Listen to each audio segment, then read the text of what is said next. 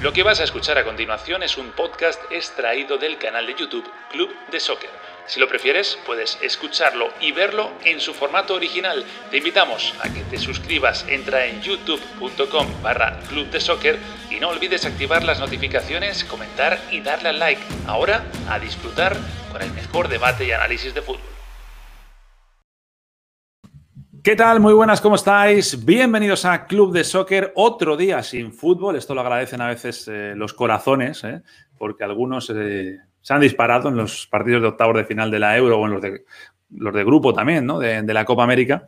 Pero ya mañana vuelve el fútbol. Ya mañana hay cuatro partidos, dos en la Copa América y dos en la Euro. Y vamos a hablar mucho de ello. Vamos a hablar de ese Brasil, Chile y Perú-Paraguay, que se va a jugar eh, en los cuartos de final de la Copa América, y por supuesto también de los cuartos de la Euro, con ese partidazo entre Bélgica e Italia, vaya partido, y el Suiza-España, eh, del cual pues eh, ahora se ha puesto a decir que España es candidata a ganar la Euro. Yo no digo que no, pero Suiza algo tendrá que decir más que nada porque viene de cargarse a Francia. Es decir, que no creo que vaya a ser un partido para fácil, eh, nada fácil para, para, España. Hoy vamos a jugar también, por cierto, ya lo digo aquí para la gente que no está viendo que se pueda ir sumando y dar nombres, vamos a jugar a, armar el mejor 11 de ambas competiciones, juntando los dos torneos, cuál sería el 11 ideal. Eh, insisto, mezclando Copa América y Eurocopa. Eh, lo dicho, esto es opiniones y jugaremos entre Quique Mateo, Daniel Chapela, todos ustedes y se aceptan nombres. Vamos a ver si la gente está de acuerdo o no está de acuerdo. Es difícil, ¿eh? montar solo un 11, elegir 11 es complicado. Lo dicho, vamos a comenzar. Estamos en directo. Saludos a la gente de YouTube, saludos a la gente de Bean Sports, los que están en Estados Unidos, y también a la gente que nos ve a través de IBC. Comenzamos.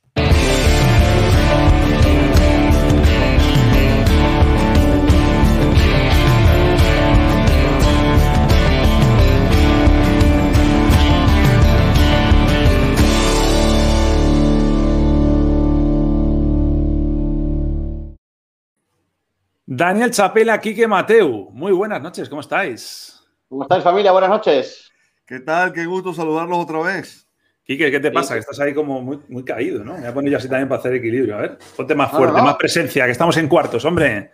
Más arriba. No, no, lo, lo, que no quiero es que me pase lo que a ti, que levante tanto la cabeza que desaparezca eh, de la pantalla, hay, ¿no? Hay una cosa importante que se me olvidaba también, que yo tengo flequillo. Será eso, ¿no? Esa ha sido dura, ¿eh? Esa ha sido dura. Será eso. Bueno, te he escuchado en el arranque y habrá gente que agradezca la ausencia de fútbol, pero yo a mí dos días sin fútbol lo he llevado mal, ¿eh? He dedicado mi tiempo a, a, a mirar al cielo, eh, buscar el sol, contar las nubes, bueno, ver un poco el Tour de Francia, pero eso de me falta algo y ese algo vuelve mañana.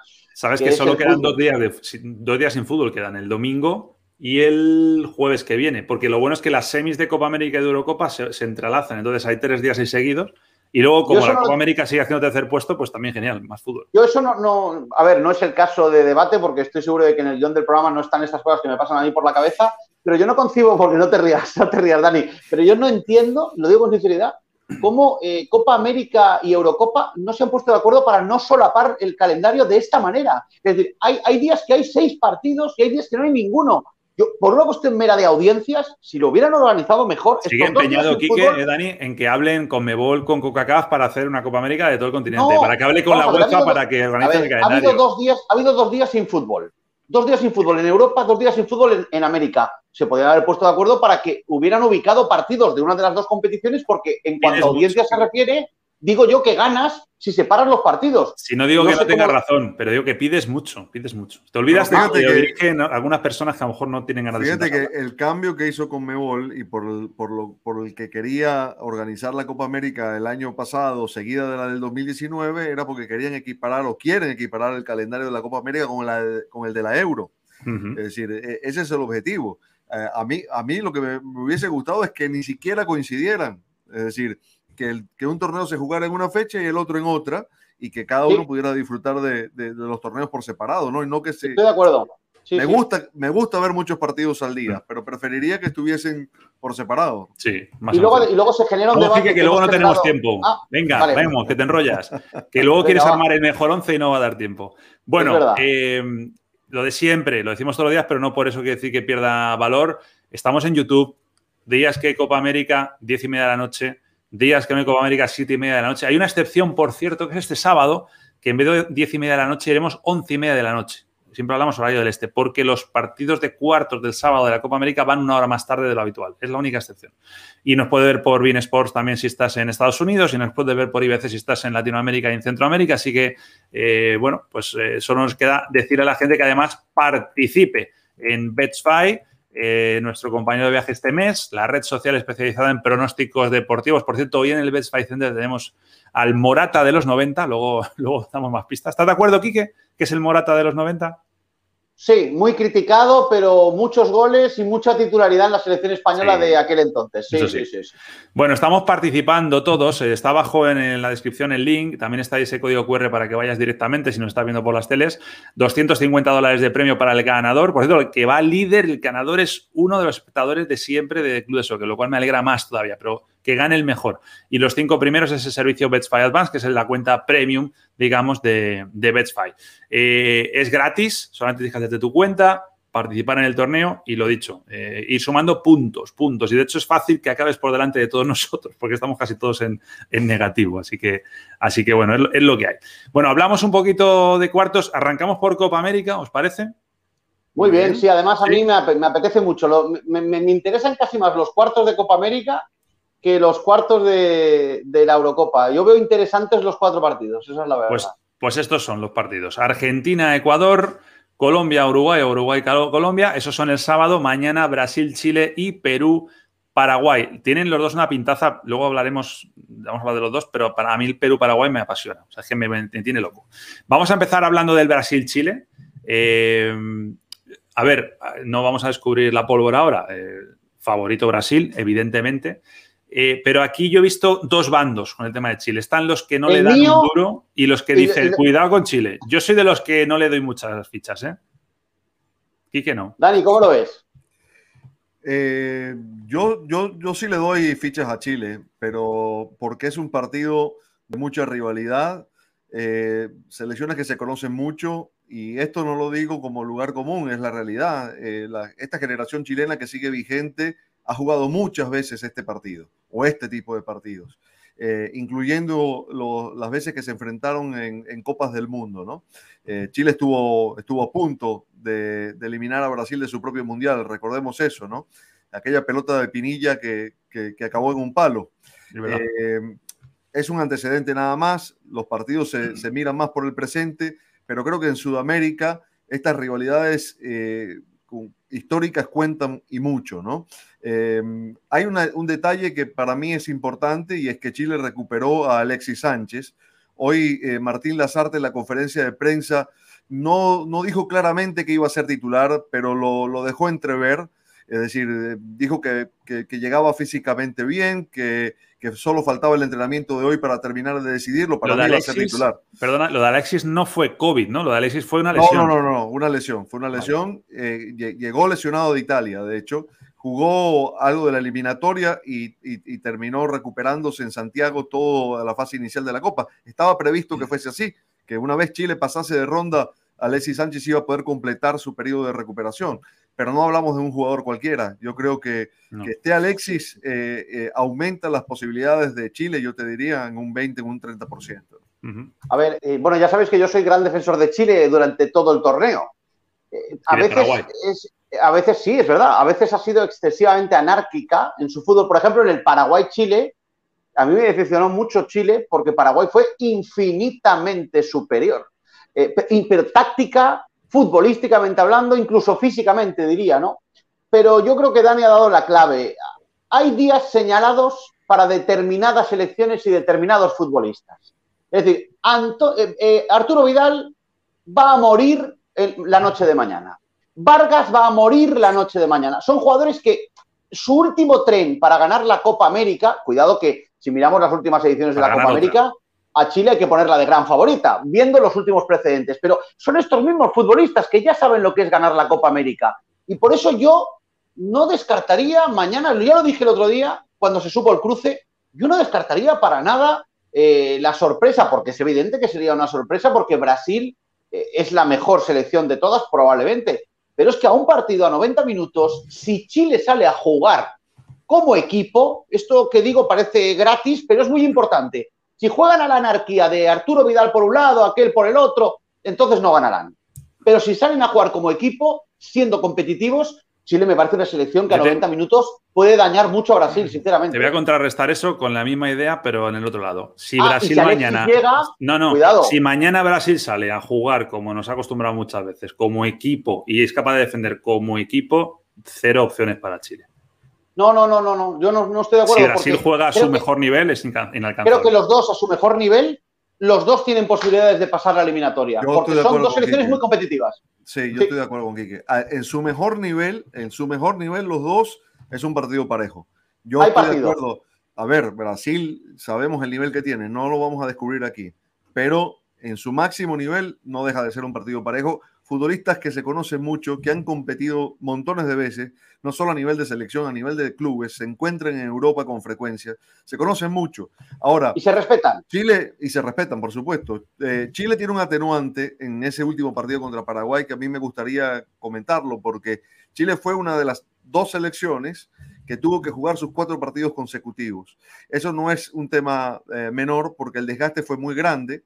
Eh, Argentina, por ejemplo, pudo descansar, Brasil pudo descansar. Al que le tocó jugar los cuatro partidos seguidos, el cuarto le pasó una factura tremenda.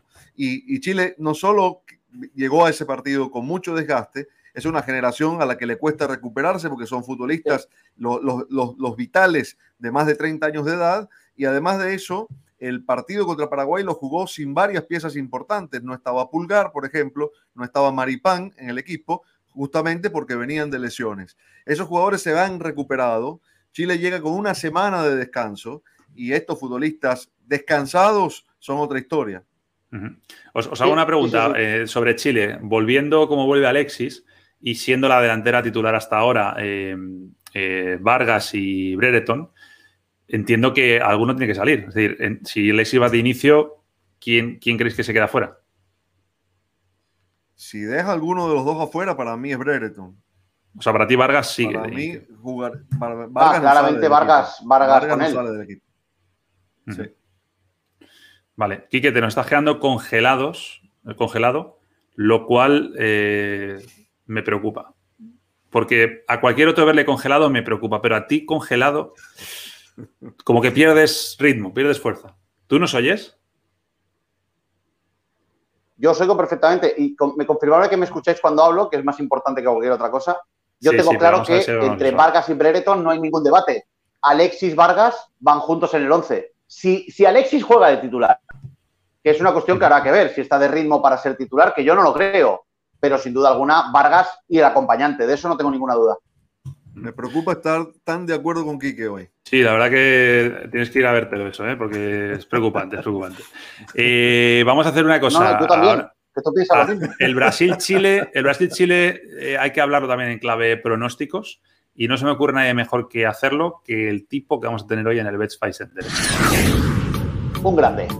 Bueno, ya hemos hablado de ese Brasil-Chile, eh, hemos hablado de cómo puede salir cada uno de los dos equipos, qué opciones le damos a Chile, pero me voy al Best Fight Center con Julio Salinas. Qué honor. Muy buenas, Julito. ¿Qué tal? Muy buenas tardes. Bueno, este partido no sé si te vas a quedar a verlo o no, pero me imagino que será de los que te quedarías trasnochando por ver un Brasil-Chile, ¿no? Sí, porque ahora llega lo bueno, ¿no? Y pasa un poco como en la Eurocopa, aunque hemos visto muchos sustos. Eh, en el caso de la Copa Americana, la Copa de, Sudamérica, Sudamérica, perdón, no ha habido tantos, tantos, tantos sustos, ¿no? Pero, pero sí que es verdad que ahora, cuando ya llegan las eliminatorias directas, yo creo que se vuelve todo mucho más interesante, ¿no? Porque hay muchas veces y cuando juegan las fases previas, eh, como ya estás clasificado, muchas veces puede haber resultados engañosos y muchas veces al final estás clasificado como primero de grupo, ese partido del último empate de Brasil, al final muchas veces piensas, joder, Brasil ha empatado, pero ha empatado y hay una razón detrás, ¿no? Que estás clasificado, que estás clasificado ya como primero y muchas veces reservas jugadores y juegas a otro ritmo. Ahora ya es eliminación directa, aquí no te dejas nada y se vuelve todo mucho más interesante. El horario no es el mejor para nosotros, pero al final ya estoy acostumbrado ¿no? a, trasnochar también por, los programas de aquí de, la tele que se nos hacen por la noche y posiblemente, pues sí, quizás me, quede, me quede a verlo porque creo que es un partido muy interesante. Bueno, lo que es interesante, Julio, es el pronóstico que nos has preparado.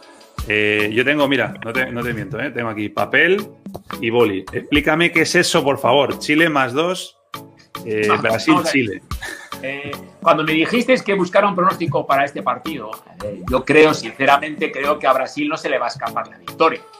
Yo creo que todos pensamos que Brasil es un serio candidato a ganar esta Copa y que Brasil va a ganar, va a ganar a Chile, que no atraviesa tampoco por su mejor momento. Hemos visto sus últimos muchos empates, su última derrota, yo creo que incluso inesperada. Eh, es un equipo que es difícil que encaje gol, tampoco marca mucho, pero es difícil que encaje gol, ¿no? Entonces, al final, claro, el hecho de buscar un pronóstico a favor de Brasil es un pronóstico de la cuota muy baja muy baja, ¿no? El que se clasifica es insignificante, que gana el partido es una cuota baja. Ya tendríamos que, ponernos en el hecho de confiar en que Brasil golee, golee, y creo que es difícil eh, en estas competiciones golear, no es fácil golear, ¿no? Con lo cual me inclino un poco por coger esta que he encontrado de eh, handicap, handicap 2 a favor de Chile. ¿Qué quiere decir? Quiere decir que todo lo que sea, por supuesto, que gane Chile o empate Chile, sería nuestro favor, pero incluso, incluso nos valdría la derrota de Chile siempre y cuando sea por la mínima. Es decir, ah, si pierde 1-0, si pierde un 2-1, si pierde un 3-2, todo lo que sea por la mínima eh, entraría el pronóstico. Es decir, para perderlo, para que, digamos, este, este pronóstico eh, no se viera, eh, Brasil debería de golear Golear me refiero ya a un 2-0, un 3-1, un 4-1, eh, etcétera. Sí, todo lo que se ha de perder por más de un gol, por, dos o más. Por más de un gol, por más de un gol. Pues interesante. La verdad es que aprendemos todos los días, ¿eh, Julio? Te lo, te lo agradezco en nombre de todos los que estamos en, en Club Soccer. Oye, no te vayas muy lejos, que luego tenemos que hablar del, del España-Suiza. Y ahí no te voy a preguntar solo de pronósticos, te preguntaré alguna cosa más. Vale. Mira, Dani, las cosas pasan así. Eh, a veces somos tres, a veces somos dos. Eh, ahora somos dos, pero quiero dar paso a un periodista, como vamos a hablar del Perú-Paraguay, un afamado periodista muy vinculado con la selección peruana. ¿Quieres ver quién es? A ver. Mira, es este. Ahí está. no, te tenía, no te tenía como tan, como tan mentiroso. La verdad que te tenía como un presidente de club serio. ¿Tú no has veraneado muchas veces en Perú? Bueno. ¿No te gusta el ceviche? Sí, es cierto. He ido varias veces a Perú. Nunca fui a veranear a Perú. He ido, sí, a conocer Lima eh, para disfrutar de la gastronomía. He ido para cubrir algunos partidos de la selección también. Y es un lugar fantástico, ¿no? Y hay mucha expectativa por este partido, sin duda, frente a Paraguay. Os voy a, espera, voy a presentar a otro periodista, otro, otro ¿puedo votar por Vargas en la, encuesta anterior? Sí, sí, sí, ya, ya lo hemos pasado a la Conmebol, pero lo incluimos. Este es el periodista especializado en Perú y ahora voy a enseñar al especialista en, Paraguay. Oh. Hola, eh, especialista en Paraguay, ¿cómo estás? ¿Has vuelto? Alegría que apareció el Quique Mateo. Me preocupa mucho la conexión de Quique hoy. Quique, ¿nos oyes o no? Lo que pasa es que te cree como un hombre serio y pensó que estaba presentando un paraguayo de verdad. Eh, bien, yo puedo hacer de paraguayo si queréis para hablar del Paraguay-Perú, que será lo que. No es tu caballito para los cuartos pero tengo que deciros que se os ha escapado un detalle espectacular, importantísimo de Betfy y nuestro Julio Salinas. Es que, Chapela, tú fíjate en la próxima, ¿eh? El tío ha vendido la moto del handicap, Chile más dos, menos uno, eh, ecuación, raíz cuadrada, pero no os habéis fijado en stake. ¡Uno! Sí, sí. ¡Uno! Me vende una moto, me vende una moto y luego se juega 10 céntimos de euro. No, loco, no. lo que pasa, lo que pasa es que estás jugando con la tabla de posiciones también. Esta es una competencia que, el único que no, un día, ahora fui yo. a ver, un día os voy a explicar por qué ponen stake 1 los que entran desde Betsfight. Tiene, tiene una explicación, pero no es el ah, momento. Ah. yo quiero hablar de Perú, sí, tiene una razón. Eh, y tiene mucho que ver con que sean pronosticadores profesionales, ¿de acuerdo? Yo un día os lo explico, o en la pausa os lo explico. La explicación es muy sencilla. Cuando apostamos stake 10 como yo, si palmas, no, no es eso, no es eso. Ya te lo explicaré, ya te lo explicaré. Venga, vamos a hablar de esto. que luego es que queréis hacer luego el mejor 11, queréis hacer muchas cosas, pero no para de hablar, macho. Vamos a hablar del Perú-Paraguay. Venga. Eh, mi gran duda en este partido es qué Perú vamos a ver. Porque Paraguay, mejor resultado, pero, pero sabemos, lo, yo creo que lo que nos vamos a encontrar. Es verdad que no está el mirón. Eso es un hándicap importante. pero yo creo que depende mucho lo que pase con, con Perú. O sea, si, ¿qué Perú vamos a ver? La Perú voluntariosa, que hace goles, que va adelante y demás, o vamos a ver una Perú más limitadita. Ahí para mí está la clave. Eh, yo creo que vamos a ver, yo creo que vamos a ver la mejor versión del Perú posible. Tengo esa sensación. Eh, yo fíjate que estaba viendo, no, iba a decir, Dani, que yo estaba viendo un poco el, horizonte pasado, los últimos tres partidos de Perú, porque mi planteamiento inicial era el mismo de Nacho. ¿Qué Perú vamos a encontrarnos? El Perú que cómodamente ganó a Venezuela, que dominó el partido, el Perú de el partido de Colombia que jamás mereció ganar porque Colombia tuvo muchísimas más oportunidades, el partido de Perú contra Ecuador que, que atacó bien pero defendió mal, eh, porque el primer partido contra Brasil no lo computo. Entonces, tengo muchas dudas de qué Perú vamos a encontrar, pero me pasa algo parecido también con Paraguay, porque habría que preguntarse también si vamos a encontrarnos el Paraguay de Uruguay, que fue muy inferior, muy inferior, o el de los partidos anteriores, eh, por ejemplo el de Chile, en el que fue muy superior. Entonces, es un partido que me genera muchísimas incógnitas por los dos lados. ¿eh? Yo creo que Paraguay le va a ceder el protagonismo a Perú a mí me parece que Paraguay. Eso es muy peligroso. ¿eh? Sí, bueno, lo que pasa es que tampoco tiene muchas herramientas, ¿no? porque, porque perdió Almirón, porque perdió Vareiro, es decir, yo a Paraguay lo veo jugado a, su fortaleza en el juego aéreo, jugado a la pelota quieta, pero veo a un Perú que va a ser protagonista del partido. Eh, yo no estoy tan seguro. A ver, eh, el, Perú del primer partido no lo, no lo cuento porque, porque quedó fuera de contexto ese partido contra Brasil, ¿no? Que fue goleado y fue arrasado. En los otros tres partidos, en, salvo el de Venezuela, por razones hasta lógicas diría, eh, Perú no fue el equipo de, llevar la iniciativa. No lo fue contra Colombia y no lo fue contra Ecuador. Recordemos que ese partido lo perdía 2 a 0 y le hizo dos goles a, a Ecuador de contragolpe en el segundo tiempo. Es decir, es un equipo que se encuentra muy cómodo, parece mentira por la característica del fútbol peruano, pero se encuentra cómodo sin la pelota. Es decir, sabe explotar el contragolpe. Ha, aprendido a estar así cómodo, digamos, que ha sido un proceso que, o, se, ha adaptado a las circunstancias, a la nómina que le quedó para este torneo, porque hay varios jugadores importantes que no están, ¿no? Entonces, eh, la Padula ha resultado ser un delantero que funciona muy bien a la contra también. No, yo no lo tenía eh, con esa característica y resulta que es un delantero rápido, que va muy bien al espacio, eh, que, digamos en, ese tipo de partido se acomoda muy bien. Y después, eh, lo que me cuesta creer en cuanto a que Paraguay ceda la iniciativa es la característica de su entrenador, porque eh, Berizzo no es este tipo de técnico. ha cambiado, sí. Es, lo contrario, ¿no? a ver, Dani, pero el otro día, frente a Uruguay, con Almirón todavía en la cancha, Paraguay le cedió el protagonismo a Uruguay. Paraguay no, no, a ver, si uno controla o computa lo que le duraron las posesiones de la pelota a, Paraguay, y por ahí me vas a decir, bueno, no la entregaron solos, ¿no? Y la pierden producto de la presión de Uruguay, y eso, eso es verdad. Pero, pero no, no, no pudo ser protagonista. La duda es si es que no pudo por, por, por su propia dificultad o si fue parte del guion del partido, ¿no? Yo quiero dar un dato. Remata aquí, que luego voy yo. No, que hay un detalle que es interesante, es eh, qué tipos de partidos ha, hecho Paraguay cuando ha ganado. Ha hecho presión alta, siempre. Le ha gustado robar en el medio de la cancha, siempre. Y aprovecha muy bien la pelota parada. Juega muy bien Bericho en la pelota parada. Bueno, por eso de toda la vida. Tengo la sensación de que eh, eh, ellos se sienten cómodos en un partido tácticamente cerrado, porque yo defiendo que Paraguay es lo que he visto de Copa América, tácticamente el equipo más rico que he visto de todos. Es el más ordenado, el que sabe exactamente lo que quiere hacer, el que mejor lo ejecuta, sin tener la calidad, por ejemplo, de Argentina, de Uruguay o de Brasil para, para de media cancha hacia adelante, ¿no? Entonces tengo la sensación de que se va a sentir más cómodo Bericho en un partido sin Almirón, en el que esté bien ordenado e intente aprovechar las grietas que le va a dejar Perú, porque Perú ha demostrado en el torneo que deja grietas en cancha propia, ¿no? Yo solo voy a decir una cosa y con eso ya cerramos y nos vamos a la pausa. Yo sé que la historia no juega los partidos, pero Copa América 2019, pues entonces todavía, todavía mejor me lo pones. Copa América 2019, os acordáis que fueron en el grupo Perú con Brasil y Brasil le dio un baile a Perú, le metió una goleada igual que ha pasado en esta.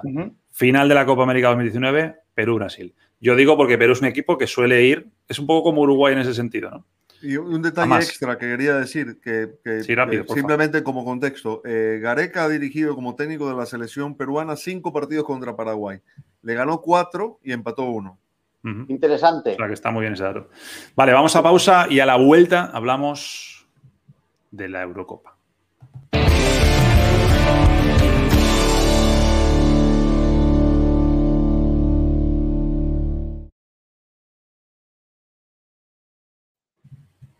Si alguno se va a caer otra vez, ahora, por favor. Es que no sé, no, es que yo voy a contaros lo que ha ocurrido. Bueno, se lo cuento a todos los espectadores porque de pronto eh, ha pasado esto que dices, la conexión falla. Mi conexión hasta el día de hoy, desde que comenzó el club, no ha fallado nunca. Y de pronto empezaba a oírlos congelados, sueltos, y digo, ¿será culpa mía o viene del otro lado? ¿no? Hasta que me he dado cuenta que efectivamente era yo. Pero luego ha vuelto sola. Y afortunadamente no ha vuelto, no ha vuelto a fallar. Me he perdido cuando Figueredo ha entrado como. Eso es porque ha pasado, ha pasado el rey por tu calle. Han hecho un barrido de frecuencia. No, no, no, no. Ha llegado la estrella cual meteorito entrando en la atmósfera terrestre. Entonces, yo no me he dado ni cuenta. De pronto estaba Figueredo y digo, uy, pero ¿cuándo, ¿cuándo llegó? ¿no? Ha coincidido justo cuando yo me he ido. Desde el crucero del amor, aparte, ¿no? Eh, te voy a decir una cosa. El Mira que es caro internet en los cruceros. ¿eh? ¿eh? no, no, no, no, momento, momento. El, el, el, fondo ese que tiene. Tú, fíjate. Dani, Dani, Dani, fíjate, fíjate. fíjate el horizonte azul. No, no. El skyline. Es envidiable. ¿Quieres que te cuente tu secreto, Quique? ¿Ves esa? Mira, échate a un lado, Figa, a tu derecha, a tu derecha, a tu derecha. Esa a la izquierda. ¿no? No, importa, bueno, da igual. Bueno, él se eso, fue, se eso, fue, no pasa nada. Eso, ve que se, eso que se refleja en los vidrios de los edificios, ¿sabes lo que es? Sí, sí, Eso sí. es el sol, porque se está El poniendo sol, por el claro. otro lado. Correcto. Claro, claro, claro. No, no, pero escúchame, si la Está estampa, poniendo la el estampa, sol. la estampa es maravillosa. O sea, cuando habla Figueredo, todo el mundo le, le- le escucha, pero no le mira a nadie, porque todo el mundo mira lo que tiene detrás, porque es, la- es las ganas de. Quiero decir, tengo, tengo por seguro que los espectadores ahora mismo, si les das a elegir, ¿dónde prefieres estar? ¿Dónde está Quique Mateu? ¿Dónde está Daniel Chapela? ¿Dónde está Nacho García? ¿O dónde está Figueredo? Nos, es como Brasil, nos barren los pronósticos. Eso es verdad, eso es verdad. Oye, ¿sabes? os cuento por qué lo del Stake One. ¿no? A ver, dale. Sí, bueno. Sí, cuento eso ya, y ya volvemos. Eh, todos estos que, que entran con nosotros, tanto los que son exfutbolistas como los que no, son, son pronosticadores profesionales. Correcto. Es decir, cada pronóstico que ellos hacen en, en BetSpy les, le- les, a- les afecta a su porcentaje de acierto, ¿de acuerdo? Entonces, digamos que los pronósticos que nos hacen a nosotros no los tendrían que hacer, ¿no? Entonces, ya que los hacen, intenta que no le afecte, porque es verdad que con nosotros hay una parte también didáctica que implica un riesgo. Entonces, básicamente esa, esa es la explicación. Y dicho esto, vamos a volver.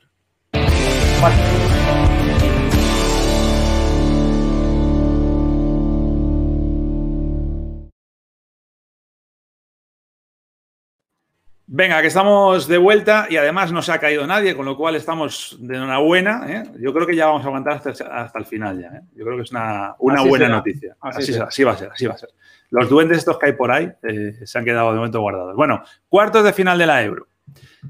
Ahí están. Eh, bueno, mañana eh, caminando, caminando Francia campeón y Alemania caminando subcampeón. A su casa, ¿no? sí, a su casa. Caminando a su Bélgica, casa. Italia, Suiza, España, eso se juega mañana. Ucrania, Inglaterra, República Checa contra Dinamarca el sábado.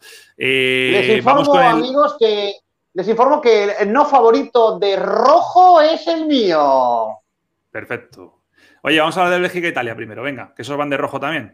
Eh, Bélgica e Es el mejor partido de los cuartos y Sí. ¿os atrevéis a dar un favorito para vosotros de esos dos o esto es 50-50? Está duro. Está durísimo dar un Mm. favorito en ese partido. Está duro. Eh, a ver, yo creo que por, por lo que hicieron cada uno en el torneo hasta ahora, uno imagina un partido muy parejo realmente, muy parejo. Creo que Italia tiene un poquitito más de, de favoritismo, por lo menos de mi lado, ¿no? Porque yo creo que esta Bélgica está condenada a eso de, de siempre prometer y nunca meter, ¿no? Pero bueno, por ahí capaz que nos, nos sorprende. Pero va a ser un partido muy interesante de ver, porque bueno, eh, Italia ya demostró lo que, lo que tenía en el arranque del torneo y Bélgica me da la sensación de que viene de menos a más, ¿no? Y por eso es la interrogante que a mí se me plantea de cara a este partido de, de- de instancias tan decisivas. Sí, para mí aquí hay una gran pregunta, ¿no? Es eh, quién, quién, va, quién va a imponer aquí las condiciones, ¿no? ¿Quién se siente favorito, de verdad? Es porque, ¿A- a ¿Te refieres a quién se siente favorito No, no, o a quién va a no, querer la pelota? no, no. No, ¿quién querrá la ¿Quién la pelota? va- ¿quién la- ¿y quién la va a tener, no? Porque los dos la quieren tener, a los dos les gusta tenerla. Eh, y- y a Italia, hoy, esta Italia no, no se concibe su funcionamiento sin la pelota porque se ordena alrededor de ella, ¿no? Y, y- y Bélgica, un, un tanto, un tanto de lo mismo, ¿no? Eh, me parece que es un partido muy, muy parejo, con fortalezas de lado y lado. Yo creo que eh, eh, si hay un, un punto que, que inclina eh, el análisis de un lado o de otro, es el aspecto defensivo, donde creo que Italia tiene una ventaja, una ventaja considerable. Y no hablo del arquero nada más, hablo del entramado El defensivo. esquema defensivo. Que, claro. que para mí es mucho más sólido Italia en eso que, Ay, que- que Bélgica. ¿no? Sí. El único parámetro que tenemos es ver lo que ha pasado hasta ahora. Lo que ha pasado hasta ahora es que Bélgica, el día de Dinamarca, durante la primera parte fue a merced de Dinamarca. Mostró mucha debilidad Pero defensiva. Quique, es verdad, ¿Vale? pero siempre sacas ese ejemplo y ese fue el primer No, no, partido, tengo no me otro, tengo otro, tengo otro. No, no, tengo. Ha otro. pasado mucho tiempo La ya. No, no, no, no, no, Caducó. porque el segundo ejemplo caducó. es. Hombre, claro. No, pero No, entonces España, entonces no, España, No, para mí no, de referencia, Para mí caducó por una razón. no. No, para mí no caducó, me vais, me vais a entender enseguida. No caducó por una cuestión. Porque una semana después juega los cruces octavos de final contra Portugal, que es un equipo que no se ha sentido cómodo en todo el torneo con la pelota. Y en la segunda parte, cuando da un paso adelante Portugal, domina absolutamente el partido Portugal y le cose oportunidades a Bélgica. Son los dos únicos momentos en los que el rival ha dado un paso adelante, ha cazado la pelota y Bélgica ha sufrido muchísimo. Se fue 0-1 perdiendo con Dinamarca y evidentemente mereció empatar. Portugal en la segunda mitad de los, de los octavos. Creo, por eso creo que va a sufrir mucho más Bélgica el juego de Italia, porque si miramos Italia, Italia sufrió mucho los octavos, pero yo creo que Italia es un equipo más equilibrado, concede menos, es más sólido, luego en ataque quizás no tiene tanta brillantez como Bélgica, pero luego a la hora de la verdad también tiene gol. Ha marcado muchos goles en la Euro, así es que, o que cualquiera puede ganar, porque son los dos muy buenos, yo creo que Italia parte con ventaja, porque yo no le he visto las fisuras que sí le he visto a Bélgica en el torneo. y que está pasando el rey por tu calle otra A que os ha convencido ahora más que cuando estaba a mitad de está, camino. está pasando Felipe VI por tu calle otra vez. Ahí Vuelve a haber barridos y vuelves a perder ahí un poquito de, de señal. Eh, si vamos línea por línea, en la portería creo que sería un empate, ¿no? Me quedo con Bélgica. Pero Yo también. Tiene ¿Sí? más categoría Courtois. Sí, bastante sí. más. Hombre, sí, sí, pero me refiero a que los dos, los dos han salvado. Han Bueno, estado en buen nivel sí, los dos, sí. Eso exacto. Bueno, pero si hay que elegir a uno para el equipo de tu No, sueño, no, no me refería a elegir. Iba a ir como línea por línea a ver dónde está más descompensado para llegar a una conclusión que creo que estamos de acuerdo todos, que es que donde flojea más eh, en la comparativa es en la parte defensiva Bélgica respecto a Italia, ¿no? Lo que decíais un poco antes de la compensación, Con del la. ¿no? excepción del portero. Exacto, exacto, sí, la línea, la línea de cuatro o con la que decías. Pero no, pero no compensa, pero no compensa el sistema defensivo de Bélgica, que es peor que el italiano. Totalmente. Correcto. Totalmente. Sí, sí, sí. De acuerdo. Entonces, vamos a entonces, ver. pero- entonces nos estamos inclinando todos de que el favorito termina siendo Italia. Para mí, poquito, para sí. mí, si tengo que inclinarme por alguno, Italia también. ¿eh? O sea, creo que es un equipo más completo. Creo también que su mitad de la cancha tiene más recursos. Eh, yo sé que esto suena estando De Bruyne en el otro lado, pero. Claro, es que depende pero- también de eso, Dani, ¿no? Depende si, si está De Bruyne, le damos más puntos a lo mejor de los que estamos Sí, dando ahora mismo a Bélgica. pero- Si no está De Bruyne, directamente se lo damos a Italia todo, yo creo. Yo, eh, como siempre digo, el fútbol uno, uno no lo fragmenta porque son funcionamientos, son, son, son estructuras completas, pero, pero a mí me parece que, que- que Bélgica de la mitad de la cancha para atrás es un equipo eh, avejentado y un equipo lento desde mi perspectiva. Tiene su morbo también eh, ver a Lukaku, que es un delantero que ya demuestra muchas cosas y que está jugando en Italia. Es decir, mm, a Bonucci le conoce de algo y no sé si volverá a Bonucci a Chiellini él. o no. Sí, sí, sí, pero bueno, tiene, es, es un delantero, digamos, peculiar, ¿no? O sea, es complicado de defender. No, no es un tipo que, que te gane espacios y demás, sino que es un tipo que a las malas te puede agarrar Sí, eh, con si y te- elegir, pero si me dieras a elegir, Nacho, quién tiene que defender un día de todo o nada a Lukaku, elegiría a Bonucci y a Chiellini. Bueno, Yo lo tengo claro, ¿eh? Sí, Bueno. sí, sí, sí, está bien. Bueno, Puede ser. Pero porque la partido- experiencia, la experiencia, la colocación, la anticipación, la inteligencia táctica la tienen estos dos. sí, y contra pero es que Lukaku, es, es- es de lo que yo trataba de oír. Si los agarras dentro del área, si los agarras dentro del área, ¿no? Si los agarras a 20 metros del área, te quiero ver. Lukaku Sí. tiene la ventaja de la fuerza, que esa La no potencia. entiende de tácticas. Pues eh, Pero esa potencia. necesitas espacios. Pero para eso necesitas espacios. Y no sé para si nada. Italia se los va a conceder. Necesita espacio para la potencia, pero si, si él es capaz de pegarse a la defensa y jugar de espaldas también a portería para los que vengan por atrás, también puede hacer mucho daño. Es lo que, como yo lo veo, vamos. No sé. Eh, eh, El problema es dónde, dónde reciba la pelota, ¿no? Eh, Claro. Porque es un delantero que evidentemente necesita ese, ese abastecimiento para aprovechar sus virtudes, ¿no? Es muy difícil eh, eh, poder contra Lukaku una vez que recibió la pelota la tienes bajo su dominio, porque, porque se gira y te mete el remate, ¿no? Y eh, Ujú. al mejor defensor se le va. El, el tema es eh, cuán abastecido puede estar. Y en ese sentido, la, la, lucha por la mitad de la cancha va a ser fundamental. Y yo sigo viendo una ventaja en eso, en ese aspecto del juego Italia, ¿no? Vamos a hablar también del Suiza-España. Eh, yo decía al principio, porque es verdad que, a ver, evidentemente por razones obvias consumo mucho, mucha radio y mucha, mucho material de España. Y a mí, no sé si Quique coincide, me asusta un poco lo envalentonados que estamos en España. Es verdad que España es mejor que Suiza, eso no lo vamos a negar. Pero el hecho de que Suiza venga de cargarse a Francia, porque no se lo ha cargado por accidente.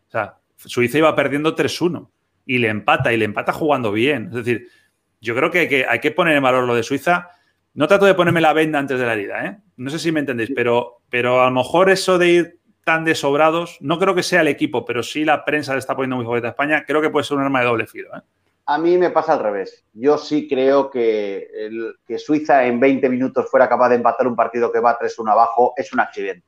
Es un accidente que si juegas 10 veces en el goles, ¿eh, ya, pero que por eso es un accidente. Porque no, un accidente es si vas ganando de uno y te lo empatan, pero son dos goles. No, no, no. Cuando estás a un gol, estás cerca, cualquier jugada, pero cuando vas 3-1 ganando un partido que además ha sido infinitamente mejor en 60 minutos que el contrario, si en 20 te lo empatan, algo has hecho mal. Para mí es un accidente. Quiero decir, Suiza juega 10 veces contra Francia y pierde 9. Y le gana la que le ganó, que es, mm. le empato a 3, voy a los penaltis y para un penalti. Pero contra España también. es ¿eh?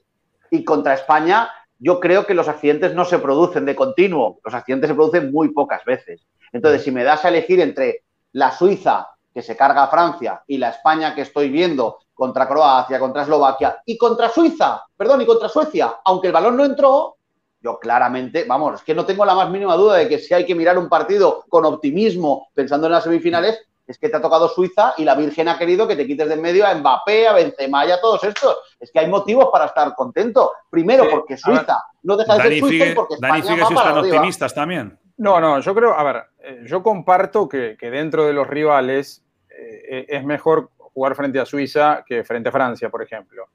También creo que es muy difícil que Suiza repita dos veces seguidas lo, que ocurrió, ¿no? Esa dinámica de, de, revertir una historia y, llevarse puesto un candidato, la veo muy complicada. Pero Quique, ojo con esto de estar contento. Una cosa es estar optimista y otra cosa es estar contento. Bueno, vamos Yo a ver. no estaría contento por un rival que me toca, la verdad. No estaría. No, no, te tiene que tocar un rival porque esto es una Eurocopa y alguno te tiene que tocar. Como te tiene que tocar alguno, pues yo, entre que me toque Francia, campeona del mundo, a que me toque Suiza, pues yo estoy contento de que a España le toque Suiza. Está bien, te, te debería dejar más tranquilo, no contenta. Cuando Dani, cuando Dani se queda así un rato y está en silencio, preparado. algo va a decir, algo, bueno, siempre dice cosas interesantes, pero ahora va a decir algo que nos va a dejar a, los tres. Yo, yo tengo una sola, una, sola, duda con España, que eh, aclaro, me ha, me ha, gustado muchísimo sus dos últimos partidos. Eh, esto es como todos hemos tenido hijos adolescentes, ¿no? Y el hijo adolescente uno, uno, uno sabe que, que es incontrolable, ¿no? Eh, de pronto hay un día que se porta muy bien, pero no sabe si va a repetir la conducta subsecuentemente, porque no ha madurado, ¿no? Y yo creo que España tiene ese toque adolescente de falta de madurez, ¿no? Para manejar partidos, que si, vemos la, versión solvente del partido contra Eslovaquia o de buena parte del partido contra Croacia, yo no tengo dudas de que España es superior y va a eliminar a Suiza y lo va a hacer con claridad. Eh, el tema está que yo no sé qué tan rápido sea el aprendizaje para un, para un grupo tan joven, ¿no? Eh, independientemente de, de que tenga un entrenador capaz como Luis Enrique. Me refiero a que para mí en buena medida el partido del otro día se le sale de control por esa falta de manejo que da el oficio.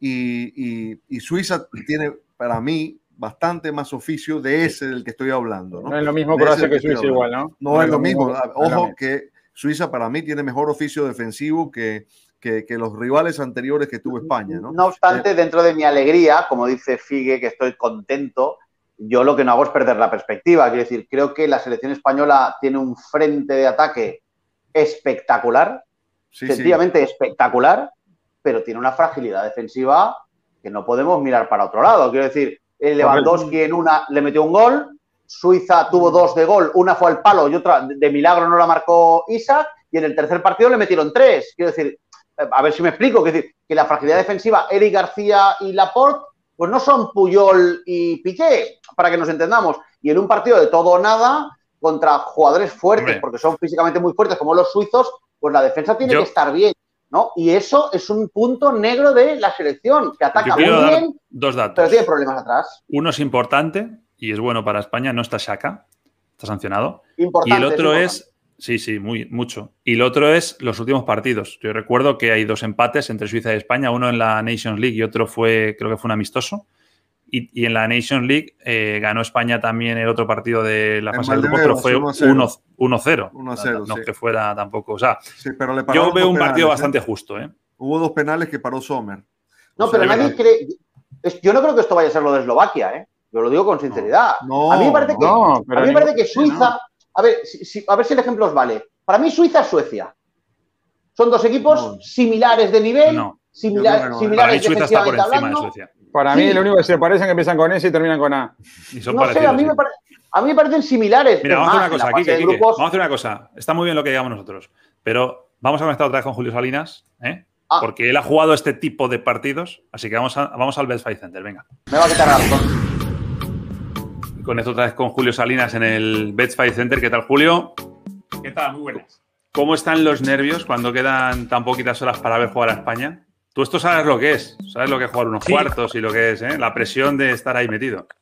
Sí, aparte sé lo que es eh, estar con una selección que nadie confía en ti, que todo el mundo te critica, que todo el mundo te pone a parir y por razones, yo diría que no deportivas, sino extradeportivas, el hecho de que eh, ya eres criticado de inicio por la alineación con un entrenador, pues que al final hay mucha gente que le está esperando y que le tiene ganas. Nos sucedía a nosotros también en el Mundial del 94. Tú eras, Julio, el otro día yo lo pensaba y sin redes sociales tú eras un poco el morata de los 90, ¿no? O sea, al que, al que atizaban. Yo era Morata y tu bizarreta era Luna y Simón. Para poner un ejemplo, ¿no? Es decir, éramos las dos piezas un poco en las que se basaban las críticas, ¿no? Creo que ahora hemos pasado de no ser nadie a que, fíjate las declaraciones de Van de Bar, también, imagínate que Sí. es, joder, es o- otra equivocación, ahora se las tiene que comer, ¿no? Pero ahora pasamos a ser favoritos. Ahora todo el mundo, después de la eliminación de Francia, da a España favorito para ganar, para ganar Sí, la Eurocopa. Así que fíjate con Inglaterra, sí, sí. Totalmente. Bueno, tú apuestas por este equipo y además pronosticas a favor de este equipo, porque este es el pronóstico que tienes para este partido, para el Suiza-España. A ver, esto es que España eh, gana Sí. Por dos goles o más, o cómo es esto, No, no, te lo explico, te lo explico. Vamos a ver, yo eh, siempre es complicado, estamos hablando de cuartos de final, yo creo que España no puede dejar pasar esta oportunidad. Cuando yo vi el pronóstico de que España gana, y creo que es un pronóstico que se paga muy bien, porque estás hablando de unos 72 a que España gana.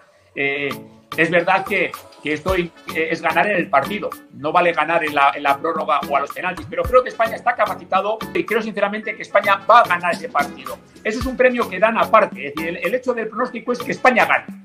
Con que España gane, nosotros acertamos el pronóstico. Eh, pero la casa de apuestas hay veces que te dan un extra, un regalo, un regalo. ¿Qué quiere decir ese regalo? Que si España ganara, si España ganara por dos goles en algún momento del encuentro, Como contra Croacia. Co- como pasó con Croacia, que ganaba 3 a 1, aceptaríamos el pronóstico. Es decir, aunque luego el resultado se diera la vuelta, ¿no? nos vale. Con que España gane el partido en el tiempo reglamentario, valdría el pronóstico. Pero si además España en algún momento, imagínate que a la media hora fuera capaz de ganar 2 a 0, ya podríamos dormir tranquilos porque el pronóstico, aunque luego ganara, Su- ganara Suiza por 2 a 3, hubiésemos acertado. Bueno, dormir tranquilos cuando es España la que está jugando es mucho decir, ¿no? Pero te he entendido el mensaje, lo que quería, decirme. dormir tranquilo por el pronóstico. Porque Exacto, te voy a exacto. decir una cosa, yo sufro mucho más, sufro mucho más y, y voy a dormir. Y cuando, cuando no acierto el pronóstico me duele mucho más por todo lo que, lo que dejo atrás, ¿no? Es decir, que muchas veces sufro más ahora viendo los partidos que antes jugando. Claro, normal. Porque antes dependías un poco más de, bueno, totalmente de ti mismo y ahora dependes de otros que no manejas tú. Julio, te mando un abrazo enorme. Oye, mucha suerte, un abrazo para todos y hasta cuando queráis.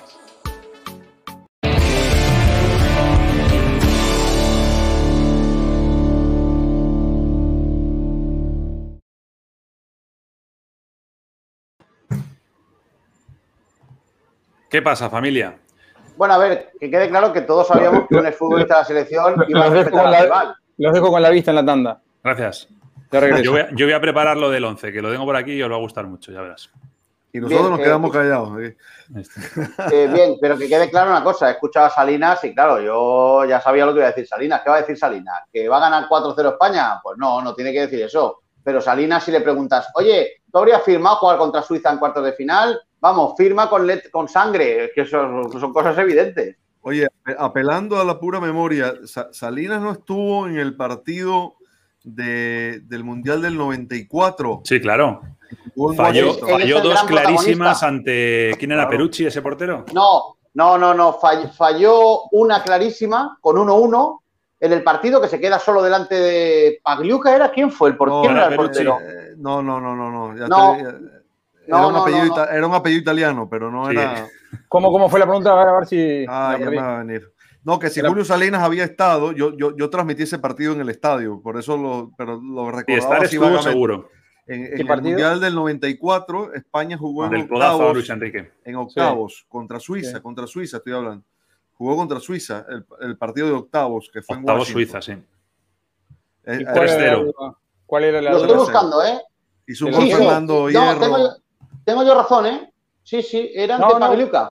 Vos nunca tenés razón. No, contra Suiza. Contra Suiza no puede ser Pagliuca.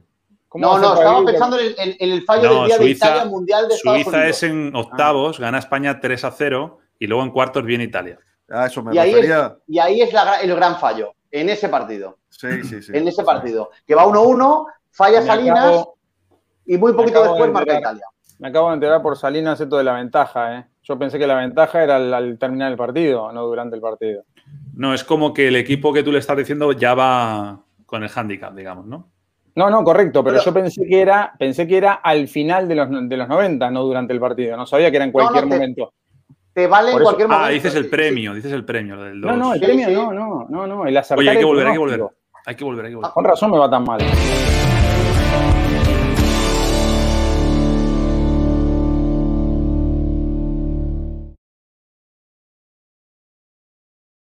Yo tenía previsto que esto de armar el mejor 11 lo hiciéramos en 15 minutos, pero nos quedan 7 de programa. O sea, hay que hacerlo en 5 para que el último, por lo menos, no sea hacer así como el otro día, ¿vale? Vamos de una. Yo os voy a enseñar los. Hemos hecho un consenso entre todos, jugadores eh, que nos han gustado y que queremos estar en el 11 son estos: porteros, Fariñez, Pickford, Lampe.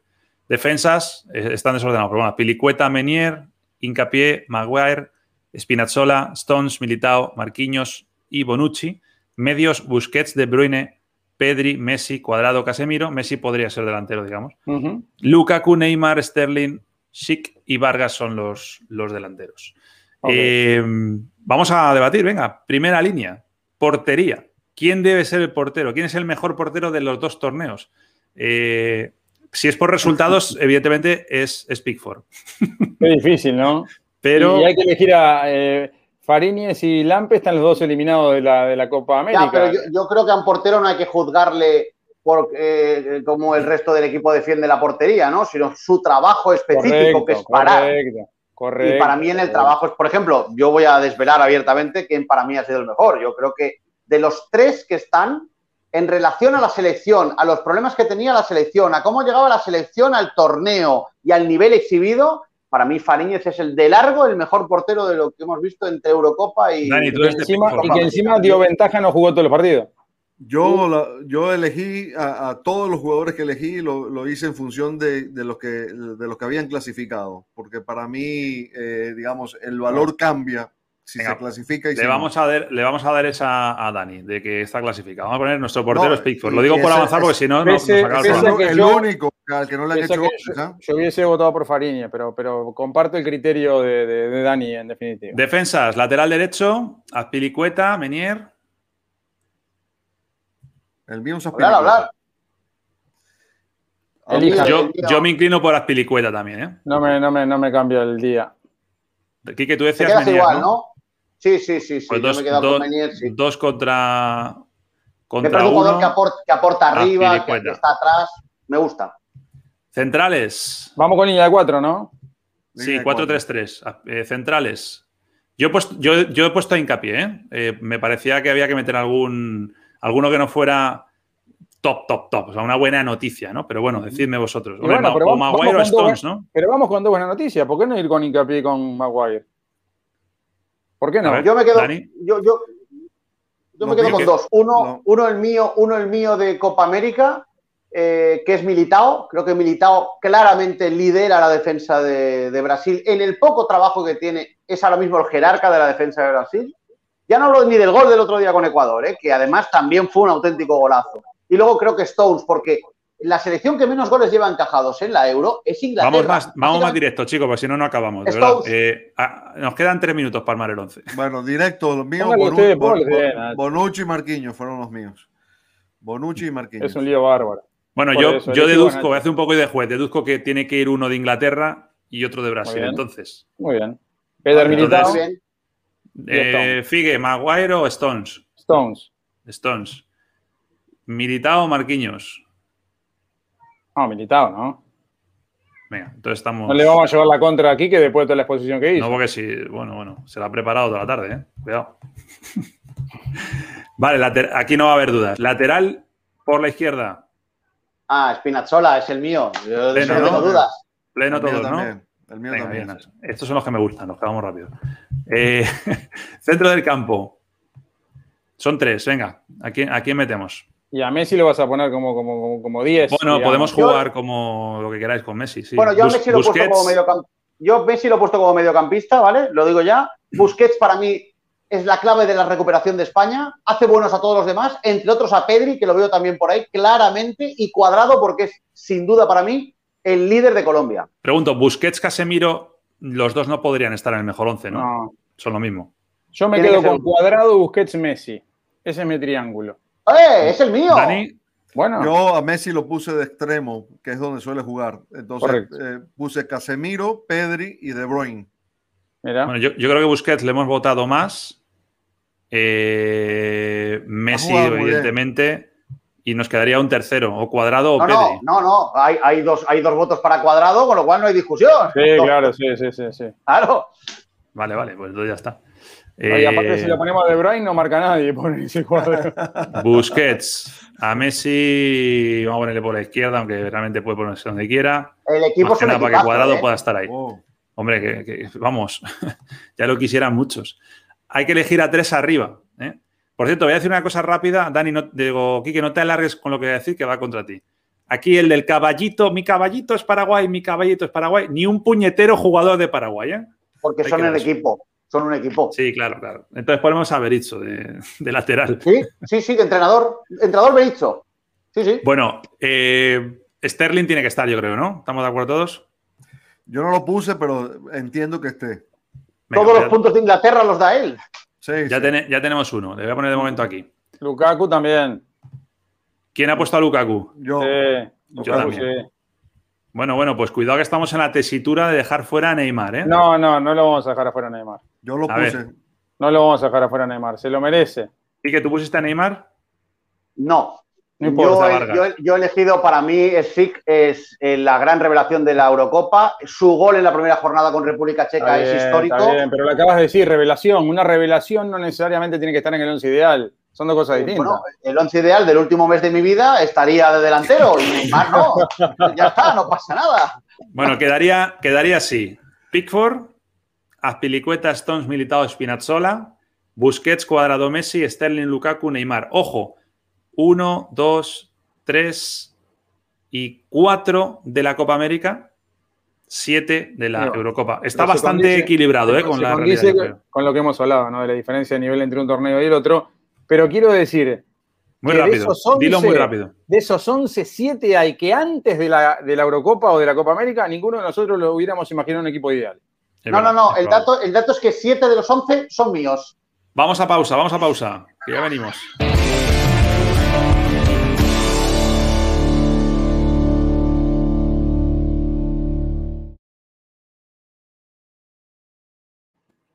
No sabía que era representante del jugador, eh, Quique. Y me he quedado. vende- No, y, y voy a decir una cosa, y voy a decir una cosa. Y, para mí, salvo el último día, el mejor jugador de ataque de toda Copa América para mí ha sido Vargas. Y yo lo había puesto en mis tripletas de delanteros porque el último día estuvo mal. Pero hasta sea, que se lesionó el día de Bolivia. Vargas está bien elegido a mi modo de ver, pero le pones al lado de los otros caballos que hay ahí No, no. y se nos cae, ¿no? Entonces, por- pero, pero si os fijáis, el día de Bolivia, él en el descanso se marcha tocándose el muslo, pero luego vuelve. y sigue jugando y acaba lesionado. Hasta ese momento, Vargas. de Bolivia. No, pero no, no, yo te hablo de que, de que ah. hasta ese momento, hasta ese momento, Chile ya había jugado con Argentina, por ejemplo. Para mí, Vargas era el mejor de largo de, de toda la selección chilena. Y no sé si la lesión le afectó en el último partido, pero Vargas está haciendo un torneo. Yo no lo he visto jugar nunca, y yo lo he visto en Valencia jugar, ¿eh? Nunca lo he visto jugar tan bien como está jugando ahora. Vamos a ver qué es lo que pasa el mañana por la noche, claro. Sí, nunca ha sido lo mismo Vargas en sus clubes que en su selección. Siempre ha rendido muchísimo más en, la selección que, en cualquiera de los clubes que se nos ocurra, porque no le fue bien en Valencia, no le fue bien en Queens Park Rangers, no le fue bien en Tigres. Eh, y en Atlético Minero está empezando. Os voy a proponer un reto. Venga. Nos quedan 43 segundos de programa pues despide tú. ¿Somos capaces de hacer los cuatro, cada uno su pronóstico rápido? Yo ta ta ta ta ta, yo ta ta ta ta ta, yo ta ta ta ta. ¿Pronóstico de qué? Elige uno. ¿Pronóstico de qué? Los pronósticos que tenemos. Unos son de Euro y otros son de Copa América. O sea, aquí que, tira la toalla, ¿no? Dice que no me que puse. Yo sí creo en vosotros. Podéis hacerlo. Pero, pero, pero ayúdame con la pantalla, ¿no? Ah, sí, no, claro, te lo tengo que poner luego. No, no me acuerdo. Ahí está Dani. Dale. Dani. Ucrania, Inglaterra, esto es de una, de una, ¿ya? No, no, no, luego, luego. Sigue. Ah, tú tienes también, he, puesto a los dos sudamericanos haciendo Europa y a los europeos haciendo Sudamérica. Victoria Inglaterra, Victoria España y, a ver qué más tenía. Venga, va, 10 segundos cada uno. Empate en República Checa y que hay. Ok. Venga, 10 segundos cada uno, va, me la, venga, Es un reto. Vosotros sabréis si aceptáis retos o. Sí, obvio, sí, más bien que sí. ¿Lo querés en menos lo hacemos menos? Vamos, vamos, que volvemos.